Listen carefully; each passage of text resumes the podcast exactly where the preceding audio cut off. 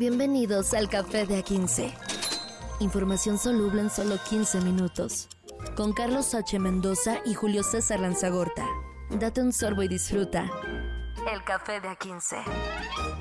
La primera quincena del año, mi querida Godiniza, ¿cómo están? Esto es Café de 15, un placer estar con ustedes ya en este nuevo momento, segmento en la semana donde ya ahora sí, al parecer, regresan la mayoría de las escuelas en la gran parte del país, aunque algunos ya lo hicieron, algunos van a tardar un poquito más, pero ya es el regreso. Ahora sí, quitarse las chinguiñas de los ojos, señor Carlos H. Mendoza. Señores, yo estoy quitando las lágrimas de los ojos por la derrota de los vaqueros de Dallas, pero en fin. No sé cuál es el Blue Monday. El Blue Monday, no sé si es este o el próximo. Creo que el próximo lunes ya es el Blue Monday, ¿no? Donde ya hay que pagar tarjetas de crédito, donde ya donde ya la gente tiene la cruda. Es hoy 15 de enero, señor. El 15 de enero se categoriza como el, el día, este, pues el día azul, el día tristecillo, ¿no? Este, que bueno, pues ya sabes que todo, todo esto tiene que ver con cuestiones de mercadotecnia. Claramente digo, hay ciertas encuestas y hay ciertas cifras y tendencias y todo lo demás, pero vaya, este es el tercer lunes de enero y el día más triste del año según mucha gente, que ya, como tú dices, seguramente no se tomó su analgésico y ya despertó con la cruda y el dolor de cabeza de la cuesta de enero espérate, ya es el tercer lunes de enero. Sí, Simón, empezamos, empezamos rápido. Ah, porque el año empezó el lunes, ya, ya por eso decía, no sabía si era este el que venía. En fin, pues vamos a darle que, que es mole de olla. Sí. Dirán los clásicos. Y comenzamos con el cierre de campaña de Xochitl Gálvez. Ya. Que ante más de 20 mil personas llenó la arena Ciudad de México. Y quienes estuvieron ahí, y los analistas y los fans de Xochitl Gálvez, dicen que estuvo bueno el discurso. Estuvo bueno el discurso, es lo que dicen aquí ya con la eh, coalición opositora. Este fue un lugar interesante para hacer un cierre de campaña, la Arena Ciudad de México. Este, todo estuvo ocupado, seguramente, como en todos los actos, seguramente, y lo digo por, por, eh, eh, por más bien por estadística, que creo que pues, también seguramente hubo acarreados, eso es innegable. Y pues los que pudieron disfrutar también a la Sonora Dinamita, una de las tantas que existen, que yo espero que haya sido la original, se dieron ahí cita y para escuchar a la candidata de la oposición entre playeras azules, rojas y amarillas por ahí medio, medio ondeando de los eh, pocos del PRD que todavía quedan. No, eh, las playeras amarillas son de fans fans del América, ¿eh? porque del PRD creo que ya no hay nadie. O del Morelia. creo que hay más fans del Morelia, que ya no existe, que está en segunda división o en tercera, o que, que, seguidores de, del PRD. Y además Jesús Zambrano queda, ¿no? Es como de los seguidores del Necaxa, me imagino. Sí, sí, sí. sinceramente, ya eh, el PRD ya no se nomás adornan de pronto, pero ya, yo creo que en estas elecciones ya van, a desaparecer juntos con otros paleros que andan por ahí en la política, pero si tienes por ahí el audio que te mandé, ahí dale para Claro, cómo no, con mucho gusto, aquí está esto. Aquí está la, señora Xochil Galvez y en su discurso. Es una elección más. Esta es la elección más importante de nuestras vidas. Es la elección en la que se definen los próximos 30 años. Tenemos que ganar a fines de este año con la renovación en la Suprema Corte de Justicia. Se pone en riesgo la división de poderes y el último contrapeso de la democracia mexicana. En estos comicios no solo se define un cambio, se define también la sobrevivencia del régimen democrático. Tenemos que luchar, no solo para ganar una elección, no solo para ganar la presidencia y el Congreso. Tenemos que luchar para traer vida donde hoy se pasea la muerte. Tenemos que luchar para traer verdad a donde hoy reina la mentira. Tenemos que luchar para defender la libertad ahí donde hoy gobierna el miedo. Vida, verdad y libertad. Todos debemos tenerlo muy claro. Tenemos que dar la lucha por el alma de nuestro país. Ahí está Xochil Gálvez en este discurso, que me gusta cómo se maneja las cuestiones ya de, eh, de, dinámica en el escenario, cómo ya con los prompters enfrente, las pantallas con el discurso, puede moverse libremente. Esto se ha visto en cuestiones políticas desde hace ya algún, algún par de lustros, pero me llama la atención que lo está usando de la mejor forma. Y el cierre de Claudia Sheinbaum será el próximo 18 de enero, ¿verdad? Ese, va a ser el día. Ya, fue como el local, que fue en el Estadio Azul, que había fotos que hay que creerles la mitad, pero de que no jaló tanto y fueron acarreados. Aquí, aunque había acarreados, se nota que son muchos menos, pero que el discurso de Xochitl, eh, de, Claudia no tiene nada nuevo, nada novedoso. Y lo único que le critican a Xochitl Galvez de este discurso, y se lo critican eh, así los fans de Morena, es que tenía prompters, básicamente.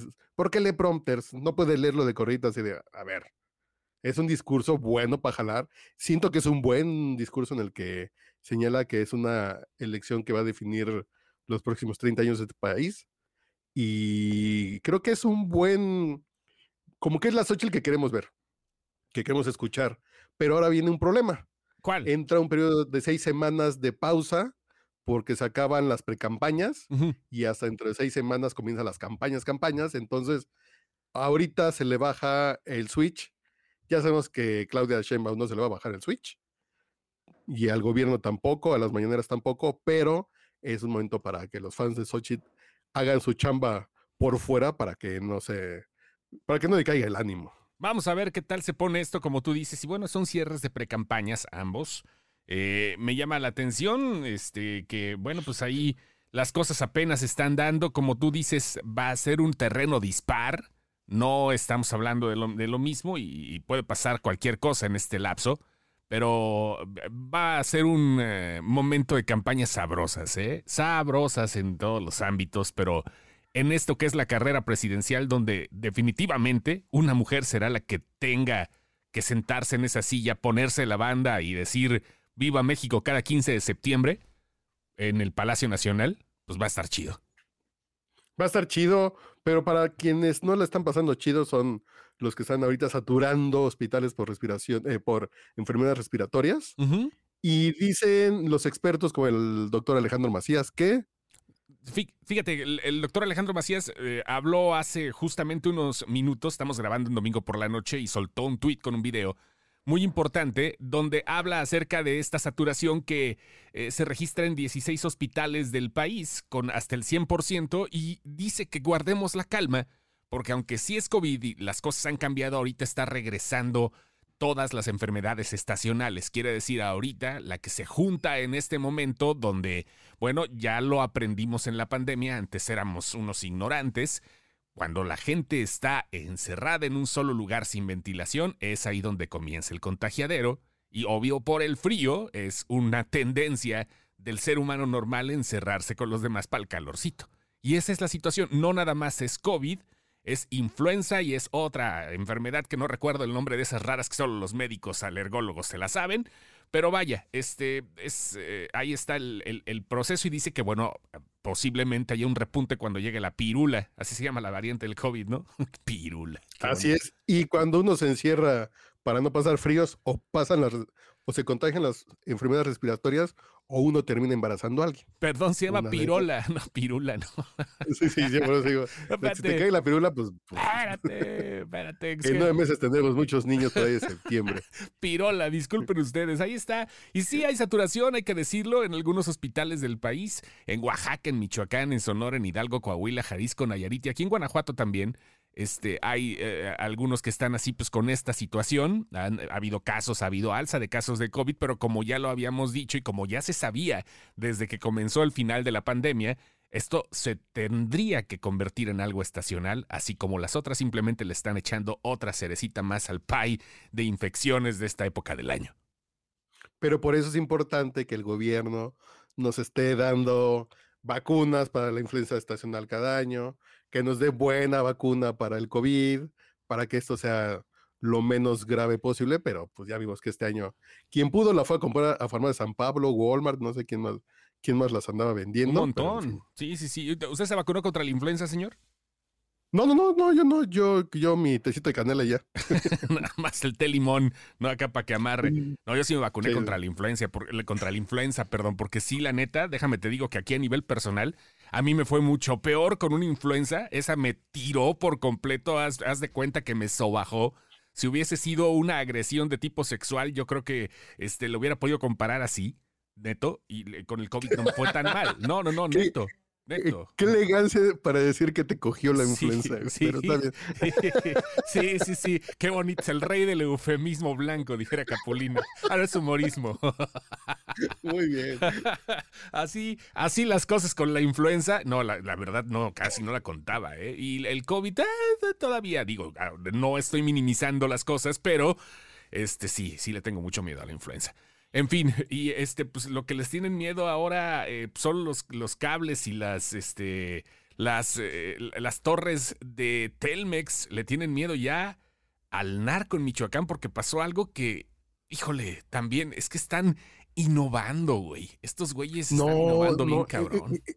Es si que si pensaran que estuviera este genio para los negocios, Carlos Slim, te juro que seguirían el número uno de, de los más ricos del mundo, ¿eh? Porque, porque está muy cabrón lo que está haciendo el narco en Michoacán, por ejemplo, donde están interviniendo antenas de Telmex y cobran a la población el Internet. Híjole, su pinche. Básicamente se piratean el Internet y lo revenden y cáiganse con 500 pesitos si quieren tener Internet. No, no, no. Así el crimen organizado en México. Sí, y es una intervención directa, vaya. Este negocio se daba hace algunos años cuando no había una proliferación de servicios como ahorita que ya cualquier casa en lugares que a lo mejor no estén tan alejados puede tener su internet veloz. Hace algunos años mucha gente contrataba internet grande en lugares donde sí se podía y te revendía la señal. O sea, tampoco era muy legal, pero era una única forma para poder conectarte si te encontrabas en la colonia nueva. Eso en varias partes del país. Pero ahora no, esto ha sido intervenido. Ya el estado de Michoacán ha caído ante esto porque instalaron las propias antenas de internet improvisadas. Fíjate nada más, seguramente algún güey que era ingeniero civil de los, de, los chacolateros estos se obligó eh, a que se hicieran las cosas. Y bueno, pues sí empezaron a no, cobrar. Porque igual agarra a un señor de la camioneta de Telmex. Ajá. A ver, vente para acá, chavo. Ajá. Métele mano y aquí ponte unos ruteadores nuestros. Sí. Pero, ¿qué dices en Michoacán cuando entras a algún servidor que dice cuál es su proveedor de servicio de internet? Y está eh, ATT, eh, eh, Cable Más, bla, bla, bla, bla, bla, bla, bla. Y, y, el otro es narco o ya viene Narcocom. Narcom. No, Narcom, güey, no, no mames. La, Narcom, la, la, es, es, que sería la familia, güey, ¿no? Algo así, güey, tendría el nombre. Todo, todo raro esto, es lo que está pasando. Todo se empezó a, a, esparcir, a esparcir por el mundo esta noticia. Pues lo vimos no en una página de, de, este, de, noticias per se, lo vimos en la, en la página de Shataka México, que es dedicada a la tecnología, güey. O sea, ve esto. Y la historia fue dada a conocer por la agencia de noticias AP, que se puso a reportear.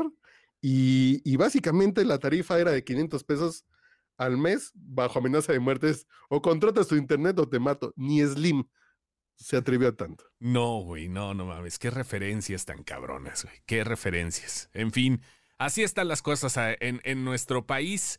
El narco intervino este, las antenas de Telmex y esto en Michoacán, un estado que conocemos por eh, ciertos conflictos de este tipo.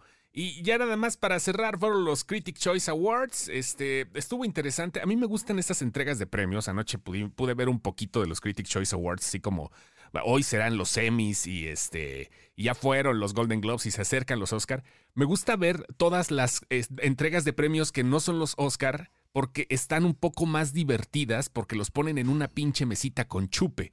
Esa es la diferencia en, con las otras entregas como el Oscar que están directamente en una en, en, una, eh, en un teatro, ¿no? En el Kodak Theater, donde se manejan esas madres. Y es muy solemne, pero aquí no está chido porque se ponen medio pedos y sacan su discurso. Está bien.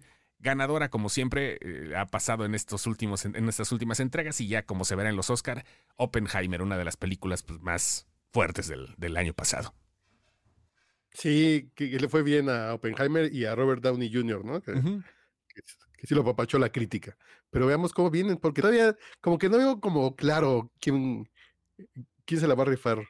Para, para como mejor película, Oppenheimer, sin duda.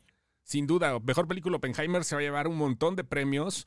Este, Barbie no le va a ir tan bien, le va a ir muy bien también a, la película de Poor Things, la de Emma Stone. Y este, Barbie se va a llevar algunos premiecillos por ahí y lo demás, lo de menos. Oppenheimer va a ser la que va a arrasar. Y la, y la que se comen en, así entre ellos en la montaña. Ah, esa no, fíjate, eh, posiblemente a lo mejor se la lleven en lenguaje, el lenguaje extranjero. Este, la, eh, tengo ganas de verla, no la he visto, güey, no me ha dado tiempo todavía. La, de los asesinos de la luna. Eh, no, los asesinos de la luna tampoco le está yendo muy bien que digamos, ¿eh? Lily Glaston es la única que está entrándole fuerte. Pero este, los asesinos de la luna ya está gratis en Apple TV por si alguien se la quiere aventar. No quiso pagar los 345 que costaba la película. Si tienes el servicio de Apple TV, ya está lista y te la puedes aventar. Nada más hay que eh, sentarte con un plumón al lado por aquello de que se te borra la raya. Tres horas y media. Perfecto. Maestro Lanzagorta, pues. Señor. Pues vamos a seguirle por aquí, que comienza la semana. A darle. Y yo sí me estoy tomando un cafecito. Cámara, cámara. Cuídense mucho. Esto fue Café de 15. Bonita semana. Y olvídense el blue. Quédense mejor con el amarillo de los poquitos del PRD que hay para que les brille el sol. Ahí nos vemos.